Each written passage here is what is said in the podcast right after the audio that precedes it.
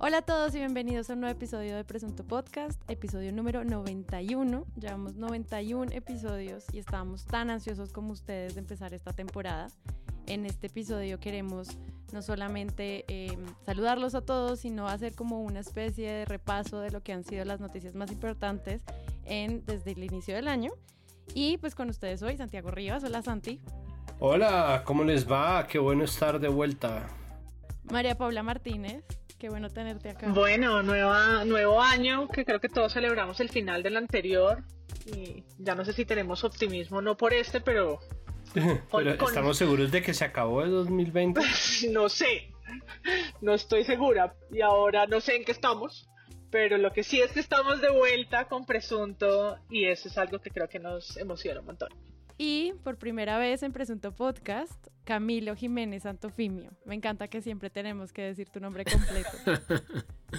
me parece muy bien, Sara, porque es que me confundían antes mucho. Yo después les cuento anécdotas. Pero hola Sara, hola Santi, hola María Paula, qué chévere estar con ustedes. No, a ti, gracias por estar acá. Quiero agradecerle también a todas las personas que nos han escrito, a todas las personas que nos siguen en redes sociales, que nos mandan mensajes, que mantienen viva la comunidad de Presunto. Y les recuerdo que si ustedes quieren recomendar este podcast y recomendar también eh, el trabajo que hacemos, simplemente entran a nuestra página web www.presuntopodcast.com y allí simplemente la gente escoge dónde quiere escucharnos. También si quieren hacer parte de una conversación constante sobre actualidad nacional y medios de comunicación, ustedes simplemente entran a nuestra comunidad de Patreon y allí todos los días Patreons y nosotros estamos constantemente discutiendo el tema, así que súper invitados. También nos pueden seguir en Twitter e Instagram para que nos escriban, nos odien, nos amen y sobre todo para que nos digan cómo mejorar. Y ya saben, si quieren apoyar este podcast y cualquier otro, simplemente recomiéndenlo, es la mejor manera de crecer.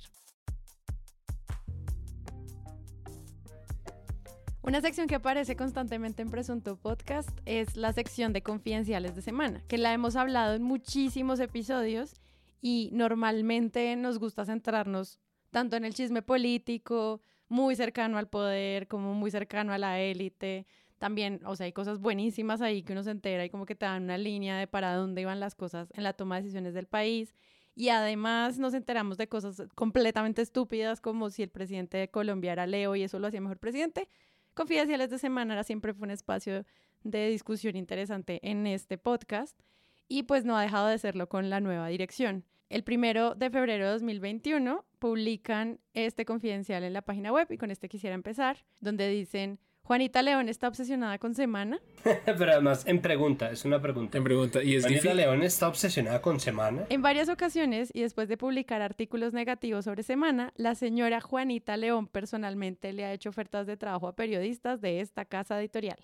La silla vacía tiene derecho a su opinión, pero una cosa muy distinta es utilizar una estrategia de atacar a otro medio para luego tratar de reclutar a sus colaboradores. ¿Cómo lo ven? Eh, es un confidencial al estilo Suite, o sea, aparece escrito por la productora del programa Suite de por la tarde los domingos, si es que todavía eso existe. Y creo que incluso ahí podrían haberlo redactado mejor. Es una nota con señalamientos personales, con un lenguaje que a mí realmente me, pues me sorprende para mal y también me extraña que ese espacio de confidenciales donde muchas veces eh, salieron investigaciones sobre bocas, investigaciones interesantes que sabe hacer semana, ahora sea en el lugar para que al estilo de niña mimada y a la herencia de su papi, o sea, que ese sea el nivel del lenguaje con el que señalan a, en este caso, la directora de un medio que critica a la revista. Como si los confidenciales van a volver el espacio de estigmatizar y señalar con los argumentos que puedan, entonces por clase, por riqueza, por herencia, por lo que sea, eh, al que se atreva o a la persona que se atreve a criticar lo que está haciendo Semana. Entonces, pues vamos a ir a parar todos al Confidencial Semana. Quiero que escriban sobre presunto. Si Juanita es una niña mimada, ¿qué seremos nosotros? Está, está presunto obsesionado con Semana. Sí, lo está. Sí, lo está. ese tendría una frase. ¿Está obsesionado con Semana? Sí, lo está. Además, me encanta la pelotera que se armaría si fuentes confiables, ¿no? Que es lo que utiliza Semana. Fuentes confiables cercanas al medio, ¿no? Cercanas a Juanita, nos dicen que ella está obsesionada y que su papi le dio plata, o sea, unas cosas como, o sea, le pareció un chismógrafo de, de séptimo. O sea, como, Y además, lo le faltó decir, y nos aseguran que ella es tonta y fea, que come horrible y que chasquea y mastica feo. Y es como, marica, loquísimo. Es decir, es eh, utilizar ese espacio, bueno, ahí sí, para citar al doctor Echandía, el poder para qué si los confidenciales son la tribuna desde la cual se habla, se menciona y se poco calibran las movidas del poder, y si es el lugar desde donde la semana ejerce poder, pues el poder para qué? ¿Para ser chismógrafo o para qué lo van a usar? Yo todavía no sé una cosa y quiero saber si ustedes de pronto pueden responder a esta pregunta y es, ¿ese confidencial salió en la revista impresa? Los confidenciales importantes son los de la revista impresa, más allá de que la revista impresa haya perdido tanta importancia. Porque, pues porque digamos que yo, pues yo trabajé en Semana muchos años y mm, inicialmente no existían los confidenciales de semana.com, solamente los de, los de la revista Semana. Y después cuando en una de las reformas que le hicieron a, la página web dijeron, no, pues oiga, inventémonos también una sección de confidenciales.com, digamos confidenciales de semana.com, porque pues a la gente le gusta este tipo de chisme, el chisme político, que creo que esa es como la sección de chisme político habría que mirar sin confidencial si ya la revista Semana ha llegado a tal lugar en que un confidencial de la revista impresa sale así de mal, ¿no? Es que digamos es una cosa que está mal escrita, mal pensada, mal intencionada, etcétera. Pues este confidencial creo que es un arrebato, ¿no? Como una reacción totalmente confeccionada y motivada por sentimientos un poco bajos debido a la nota que la silla vacía había escrito esa mañana o el día anterior sobre la salida de Roberto Pombo del tiempo y la posible derechización y radicalización de derecha del tiempo. Y bueno, pues yo creo que el periodismo no debería hacerse desde las tripas, ¿no? Eso es como la, la, lección número uno y la lección máxima. Entonces, pues ahí también fracasa totalmente ese confidencial. Hay dos cosas que quisiera decir sobre esto que tú acabas de mencionar. La primera, con respecto al punto com, había un momento en el cual las personas preguntaban en redes si esto era verdad o no. Y como esa sensación de confiabilidad que te puede dar el medio y como de lo fácil que es mezclar una noticia de estas con una posición que podría ser falsa, pues demuestra mucho lo que hablamos constantemente acá de la pérdida de credibilidad que a veces puede tener un medio también por sus posiciones editoriales. Simplemente eso, o sea, como que las personas de primeras pensaran que esto podía ser falso, demuestra como la falta de coherencia en términos de postura, incluso para medio de lo que se emana ahora. Y lo otro que quisiera mencionar es como esta nostalgia sobre lo impreso que tú mencionas me parece lindo porque se trata esto como si lo que está bien hecho debería quedar en la revista impresa y lo que está flojo debería quedar en el punto com. Y a mí eso siempre me ha parecido un poquito irresponsable porque muchas veces estos medios impresos de toda la vida trataron como de manera muy laxa o tratan de manera laxa eh, algunas de las cosas que publican en el punto com cuando es allí donde tienen más impacto con la gente. Entonces creo que ahí hay cosas interesantes que uno puede poner a prueba. Hay, hay una cosa que, que me llama la atención y es que Semana efectivamente tenía una decisión ¿no? entre su .com y su revista impresa, pero esa es una brecha que ellos han ido cerrando para hacer que la revista cada vez se parezca más al .com, dicho sea de paso. Entonces, pues ahí sí ya casi que todo va. Entonces sí, pues es verdad, hay que creer la mitad de esos confidenciales. Es decir, por ejemplo, eso de que el presidente es Leo, ok, pero ¿cuál es su ascendente? No, mentira. Eh, lo otro que... si lo van a verificar, que sea con todos los datos. al, menos díganme dónde está el Júpiter, porque si no, pues no, como, como hacemos para, pero bueno, en fin, ya. Perdónenme nuestros amigos amantes de la ciencia. Ahora, ¿Qué tan grave es que estén tratando de sacarse periodistas de? Eso sí me gustaría que me lo explicaran porque me siento como un fuereño. Cuando, cuando alguien contrata con semana, ¿se une en la santidad del sagrado matrimonio o se le puede ofrecer empleo? No, pues parece que no. Yo, imagínate que hiciéramos eso, nos toca escribirle a Daniel Pacheco como que le hizo una oferta a Carlos Cortés y entonces nos toca ahora pues, los de presunto. con, Camilo, con Camilo acá está pasando algo por el estilo. Después, después, eh, después Camilo se encuentra con la semana por la calle y se van a como, Camilo, te ves muy bien. ¿Has estado haciendo ejercicio?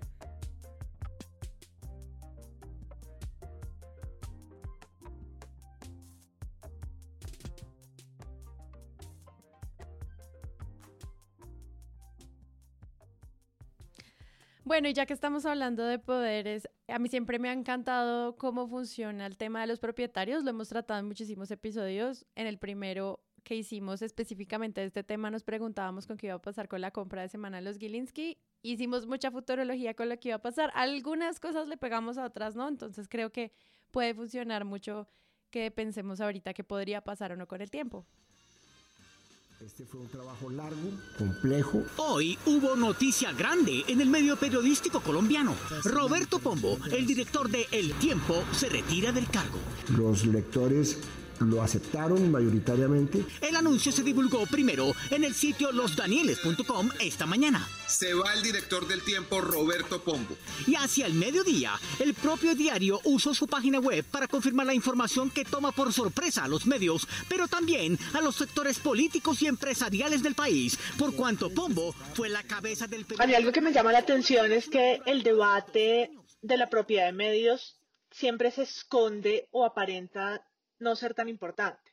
Yo he hablado de esto con colegas a veces y defienden un poco, ay, bueno, no resistimos al, al que esté en la cabeza, pero no, realmente sí es determinante quién dirige la orquesta, tanto así que pues cada compra de periódicos, a lo que le ha pasado al tiempo en los últimos, no sé, 15 años con Planeta y demás, lo que por supuesto le pasó a Semana, pues al final más allá de nosotros reportearlo en el día y decir, bueno, ahora las acciones pasaron, a largo plazo sí tiene un impacto. Y lo estamos viendo en semana, pues desde al señor que hacía bien los, las portadas y lo despidieron y ahora alguien corta Photoshop en la cabeza de J Balvin con regla, hasta la información que ponen en secciones como, como la de confidenciales. Y yo creo que al tiempo y la salida de Pombo pues abre la misma pregunta.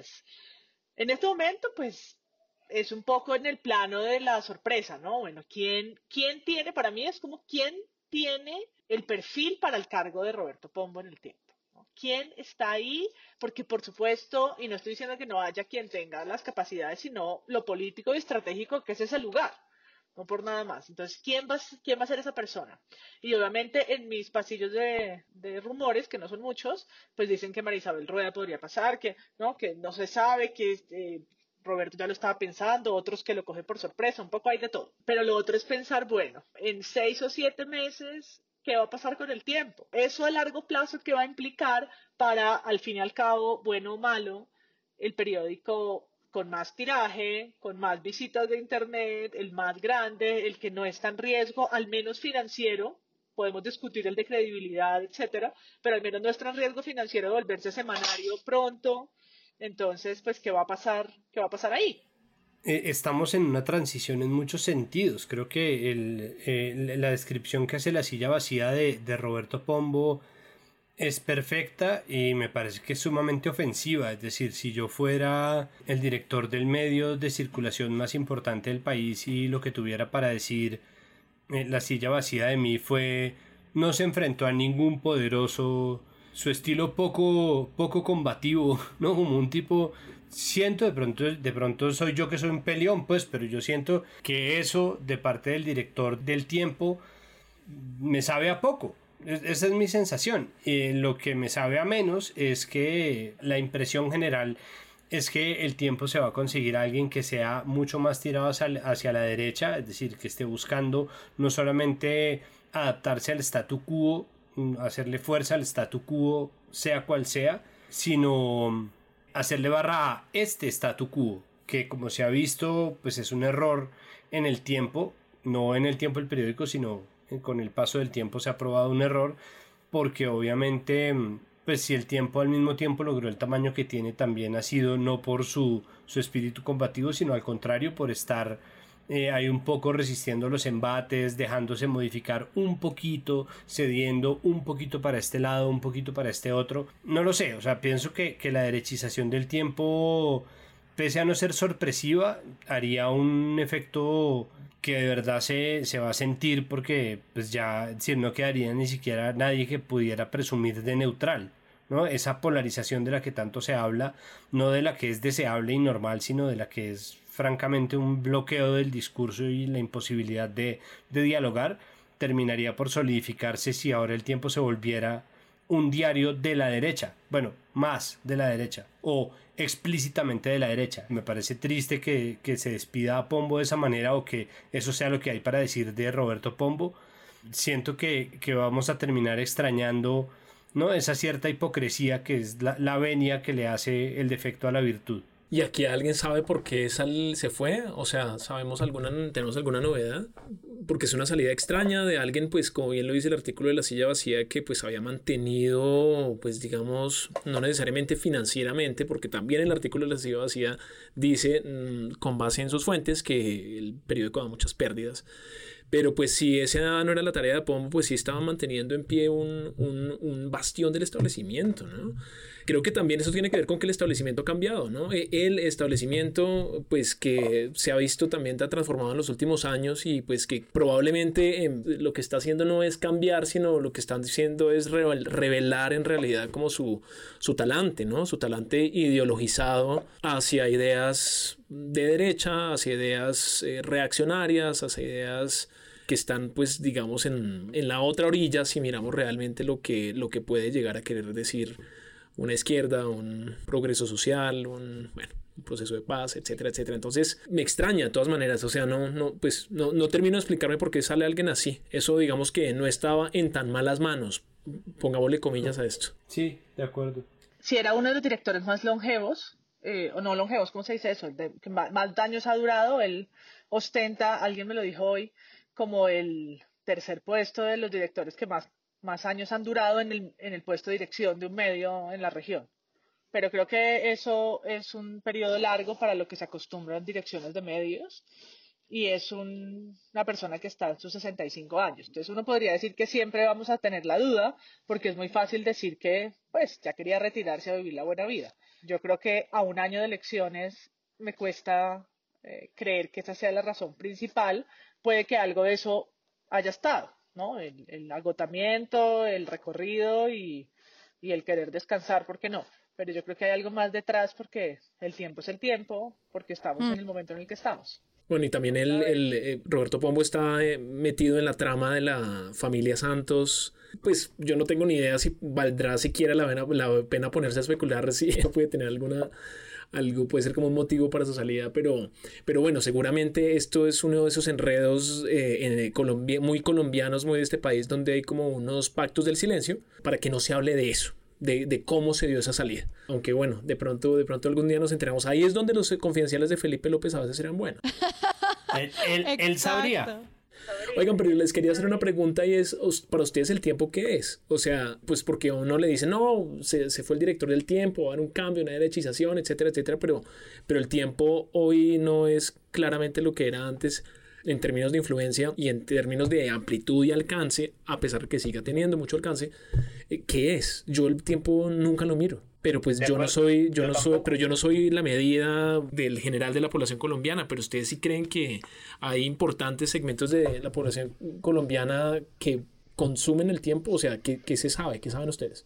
Pues yo por cifras, para los estudios de audiencia y demás, me he encontrado varias veces, diferentes años, con el mismo resultado. El tiempo es el portal de lejos además, noticioso más visitado en Colombia. De hecho, es uno de los portales más visitados en Colombia, incluso por fuera de la categoría medios. Y en tiraje, es decir, en las impresiones y la distribución también lo es. Claro, estamos hablando que ser ganador en un panorama de medios chiquito, ¿no? Es como es el único que tiene ese tiraje. Bueno, pues es que el siguiente le lleva una ventaja enorme, pero es que no hay muchos más, ¿no? Estamos hablando de que compite con dos, o no sé, en cada región o, o en Bogotá. Yo sí creo que sigue siendo o que todavía vive de, podemos decir, no sé, un coletazo de legitimidad de lo que fue. El tiempo como uno de los periódicos más antiguos, al que la gente, no sé si le cree, es la mejor manera de decirlo, pero que se vuelve como casi que una marca importante para el panorama mediático. Yo no entro al tiempo, yo no entro al tiempo.com, pero a mí me sale, me aparece el tiempo, me aparece en Twitter, me aparece en los, en los feeds pero también me doy cuenta que muchas veces estoy conversando con algunas personas de noticias que, que sacó el tiempo. O estamos uno consultando archivo, por ejemplo, del tiempo.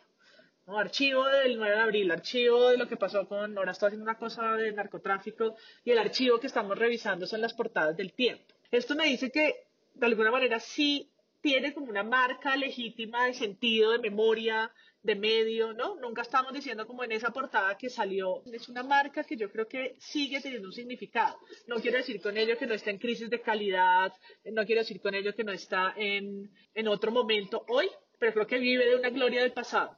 Pues para mí el tiempo siempre ha sido un espacio enorme, como un gran lugar donde ocurren muchísimas cosas, como que no se puede catalogar como una sola eh, línea editorial o un solo proyecto periodístico. El tiempo tiene cosas increíbles y proyectos periodísticos brutales y al mismo tiempo pues tiene muchos periodistas haciendo trabajo constante eh, en términos como de actualidad y también hay temas flojos y también hemos encontrado titulastres, pero al final pues se siente como un proyecto tan grande que no se puede catalogar.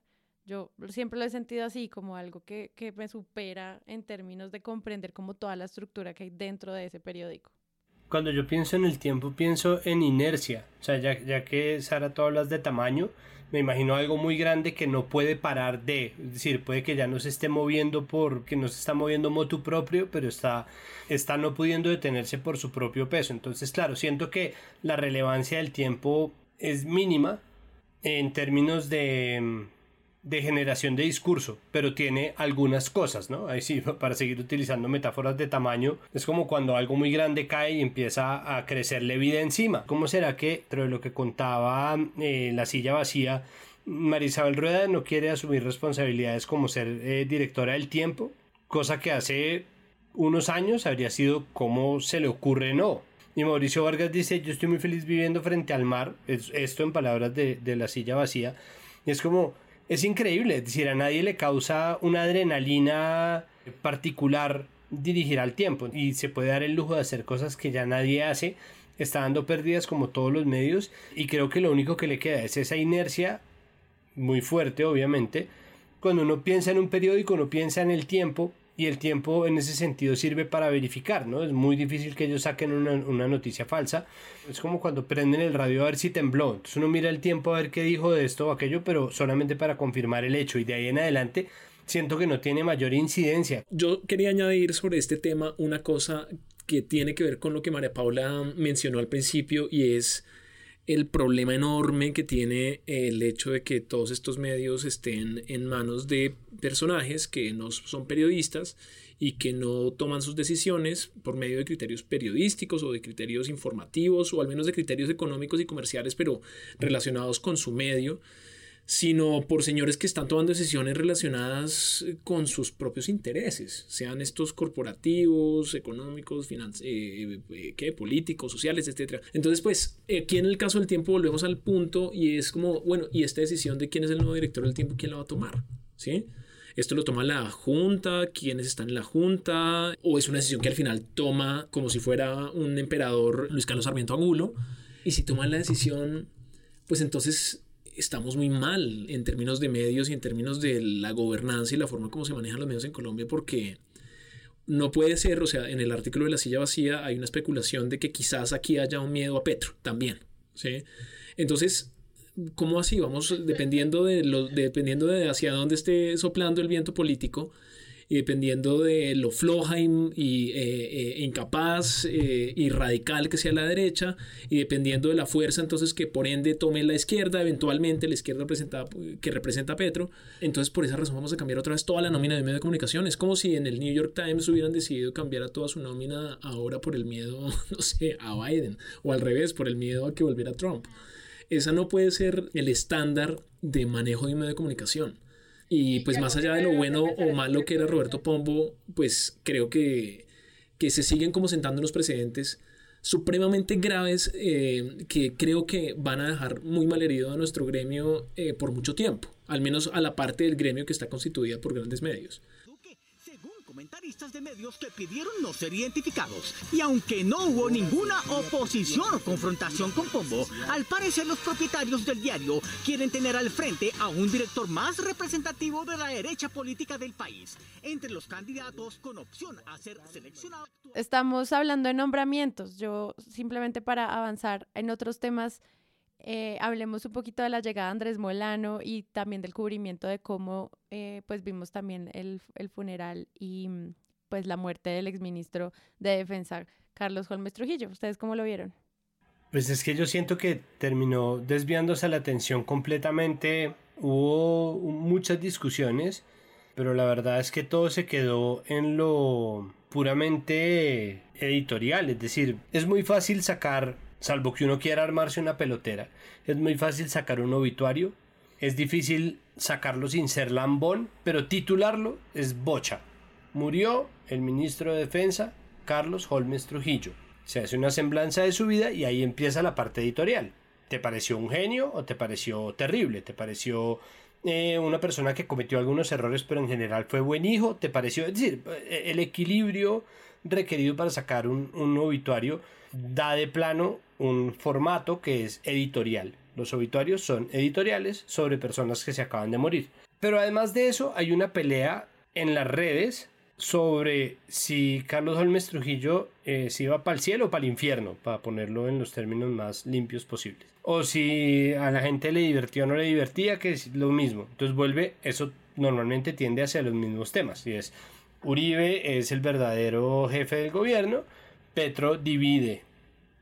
Ajá, ¿no? Esa es la discusión eterna. Y por otro lado está el así lo querí, un error gramatical dramatical, si se quiere, que en medio de las exequias de, de Carlos Holmes Trujillo acaba por absorber completamente todos los debates posibles. Es decir, el hecho, y esto los toca el espectador, por ejemplo, los toca, pero quedan completamente nublados en una discusión de la opinión pública. Y ahí se ve el poder que tiene lo que ahora llamamos la opinión pública, sea en redes, sea en lo que se habla de la radio, sea en las llamadas a la W, sea lo que sea. Hay un debate sobre A, si ameritaba hacer un luto nacional de tres días por el muerto 52.519 por COVID, porque hay muertos más importantes que otros y porque se permite a este funcionario que se le haga un entierro cuando a nadie le están dejando enterrar sus muertos.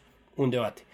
El otro debate es el editorial. ¿Quién era? ¿Quién fue? Carlos Holmes Trujillo. ¿Cuál es su legado? ¿Cuál es su obra? ¿Buena o mala? El segundo.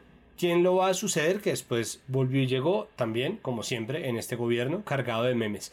Y en esas, pues está el así lo querí. Mala conjugación del verbo irregular querer por parte del presidente y ahí empieza entonces la primera línea de discusiones es que este tipo está tan angustiado, todo esto es especulación y chisme, es que está tan angustiado que lo tienen todo lleno de pepas, está es que mírelo, mírelo cómo está y que está perfectamente agobiado y agotado. La otra es, no, es que hay alguien que lo odia y lo ponen a hacer esos errores y está una tercera que es a ese tipo lo ponen a, a cagarla para que la gente se distraiga. Sea lo que sea, lo que termina siendo verdad es esa tercera. Dice lo querí, mucha gente se burla, hace memes, se convierte en miles de stickers de WhatsApp, que es por supuesto el legado del gobierno Duque, y aparece una contraparte que también tiene eh, como abanderados a muchos periodistas, ya sabemos quiénes son, a decir que, que falta de empatía, burlarse de un error que puede cometer cualquiera, sobre todo si se comete en el marco de la despedida a un amigo como lo era Carlos Holmes Trujillo de Iván Duque. Y en esas estamos. Así lo vi, así lo conocí, así lo querí. Yo lo que sí vi fue un montón de cubrimiento del tipo, es que la gente que está burlándose del presidente no debería hacerlo. Y pues yo entiendo que uno pueda escribir artículos sobre cualquier tema, pero en este caso, el punto no es si la gente se burla de un presidente por decir algo o no en un funeral. El punto es que estamos en un proceso de compra de vacunas, de contrataciones cero transparentes, de que no sabemos qué está pasando con las fases de vacunación, de que se muere un ministro por COVID. O sea, como que hay temas más grandes que si alguien en Twitter se burla uno de un presidente porque cometió una palabra o lo que sea. Y pues yo creo que eso termina un poquito como desviando el tema, ¿no? ¿Ustedes qué opinan? Yo creo que el debate tiene que ver con lo que es y no es noticia, que se muere un ministro por COVID o por la razón que sea, es una noticia relevante a la agenda política del país, sin duda. Que las personas opinen en redes y se burlen de una mala conjugación, están en toda su libertad. De hecho, pues, ojalá nos burlamos más en, Twitter de las cosas y, menos la mala onda. Es decir, ahí está la esfera para eso. Y pongamos todos los stickers y todos los tweets que quieran, eh, pongan todos los challenges, te pongan al presidente a conjugar todos los verbos raros en pluscuamperfecto en español. Yo creo que esa es la esfera para eso y yo no creo que esté mal. Aquí estamos retomando qué es lo que los medios deben hacer con ese yo te querí o no hacer, que es, creo yo, también en medio de esta situación, lo que los medios también podrían decidir es, pues eso no está en la agenda noticiosa o no es lo más relevante de la agenda noticiosa cuando el periodismo tiene que hacer siempre el ejercicio pues de filtrar y elegir porque no todo cabe. Y lo otro es que creo que esta, esta situación del ministro lo que levanta es el debate de la desigualdad o el debate de la clase social, que ese sí que es complicado y es complicado en los medios, porque en el momento que, bueno, se le permite hacer un funeral, pero también hay tres días de duelo, y la noticia que lo circunda es la de las vacunas, entonces mi salud dice que sí, que vacunas, que la compra privada de vacunas, que van a llegar las cuatro, los, cuatro tipos o tres tipos diferentes de vacunas. Eh, vamos a poder escoger la vacuna, quiénes van a priorizar a la vacuna, ¿no? Que hasta la minga va a poder hacerlo. No sé si vieron ese titular, ¿no? Que hasta la minga le tocó estar en los primeros. Entonces, siento que no son aislados, porque estamos hablando de esos poderes o esos lugares que ocupa el poder en una situación en la que, claro, derechos vulnerados de todos, como en la pandemia, pues la categorización y sobre todo la nuestra de 1 a 6 tan antipática, pues entonces se eleva el, ah, claro, a este sí, estos muertos valen más o estas muertes tienen más legitimidad que las de todo el mundo, es que nadie está viendo la cantidad de gente que se está muriendo en no sé qué lugar y empiezan todas esas comparaciones que creo siempre que los medios pues suelen sortear muy mal, precisamente por lo que estábamos hablando con el tiempo, porque están en el establecimiento y hacen parte de las esferas de poder. Creo que siempre hay que estar en la capacidad de poder volver al principio de las cosas y preguntarse, bueno, en realidad aquí de qué vamos a hablar? Vamos a hablar de la, muerte, de un ministro por COVID, que es informativo además que requiere un análisis porque, bueno, es como una cosa emblemática en un país que ha sido emblemáticamente, eh, donde, donde el COVID ha sido emblemáticamente dramático o, vamos a enfocarnos en las burlas. Eso es por un lado como una cosa que suele pasar y donde veo a los medios una y otra vez enredado. Y otras veces los veo enredados también en esto eh, de que, mm, y creo que es muy de este gobierno de Duque, de dividir al país en dos, de decir, si no estás conmigo es que estás contra mí, a la vez eso quiere decir, eres un colombiano de bien o no eres un colombiano de bien. Y entonces las estrategias de comunicaciones del gobierno eh, muchas veces están dirigidas a que el punto de partida de la comunicación ya, digamos, sea esa división. Casi que es una estrategia dirigida a generar controversia. Y al ser una, una, una, estrategia así, pues porque finalmente entonces le hicieron el cubrimiento del entierro, Duque dio su discurso, etcétera, etcétera, etcétera, al ser una estrategia así, pues otra vez los medios están ante una situación difícil y es, bueno, ¿cuánto de esto que me está presentando el gobierno es algo que debería yo ignorar o no? O mejor dicho, ¿a cuánto le debería yo parar bolas? Y pues bueno, no sé si ustedes vieron, pero unos medios que le pararon entonces bolas a toda la estrategia del gobierno y, pasaron en vivo todo el entierro y el funeral, etcétera, y otros menos, los menos, como el espectador que pues no puso eso abriendo su homepage ese día que me pareció una excelente decisión, casi que hoy suena como de vieja guardia, pero es una buena decisión periodística. El problema es que veo a los medios y a los editores y a los periodistas una y otra vez enredados en unas distorsiones de la información sobre las cuales deberían estar porque tienen la capacidad de, discernir y de ver qué es lo importante. El problema vuelve a, a, un punto que a mí me fascina, que es el punto de las prioridades. ¿no? Hay que tener muy claro que un error idiomático no es importante. Uno puede embarrarla hablando 700 mil veces o uno puede hablar horrible y aún así decir cosas muy relevantes. Claro que es bonito que la gente hable bien y la, corrección gramatical también es importante y que la, gente aprenda eh, español y el, el bel castellano en, su colegio. es que el tema es el presidente, Santi, es que eso es gracioso. No, por eso, claro, por eso, pero es decir, los errores idiomáticos no son importantes, pero al mismo tiempo que haya medios que en nombre de una nostalgia, porque para mí eso es nostalgia, de, la época en que ellos definían la agenda de la opinión pública, en que ellos dictaban la discusión que se estaba dando, ¿no? Medios que salen a decir cómo es que debemos discutir o qué es lo que se debe hacer son absolutamente anacrónicos y por supuesto la respuesta de la gente fue visceral, como ábranse de acá, ¿no? Como que están diciendo ustedes que nos podemos burlar del presidente,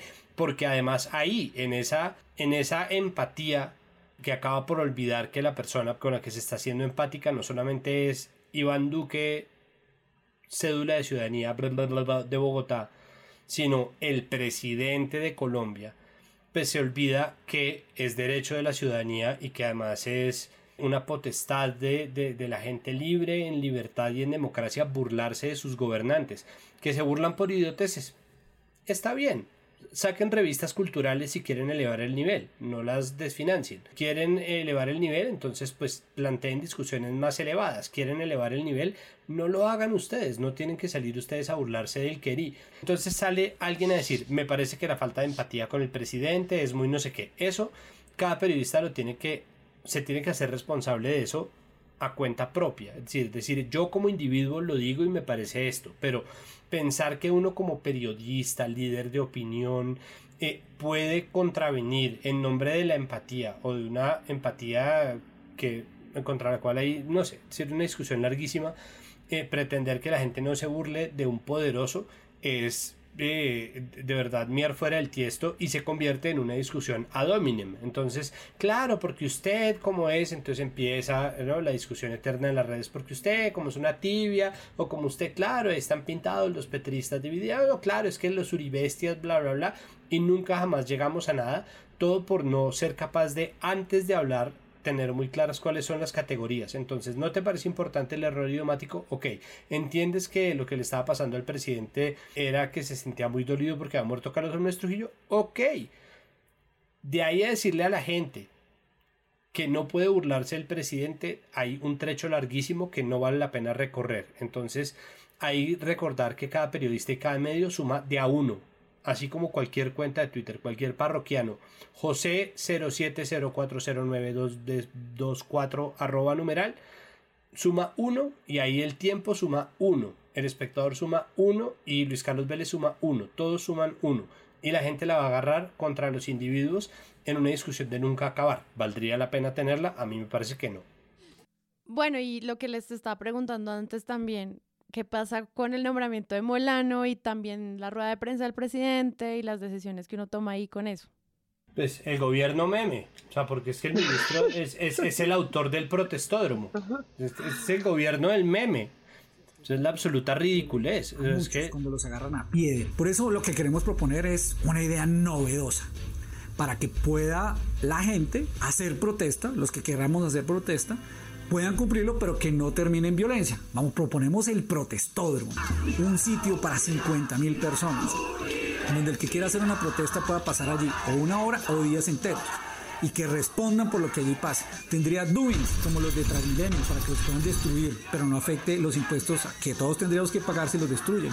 O estaciones para que puedan ser pintadas o coloreadas o colocadas con grafiti y se reemplazan cada vez que haya una protesta y el que lo organice no lo ve. Y no tendríamos que utilizar a la policía ni al SMAT para que sean atacados y vituperados por aquellos que no los quieren.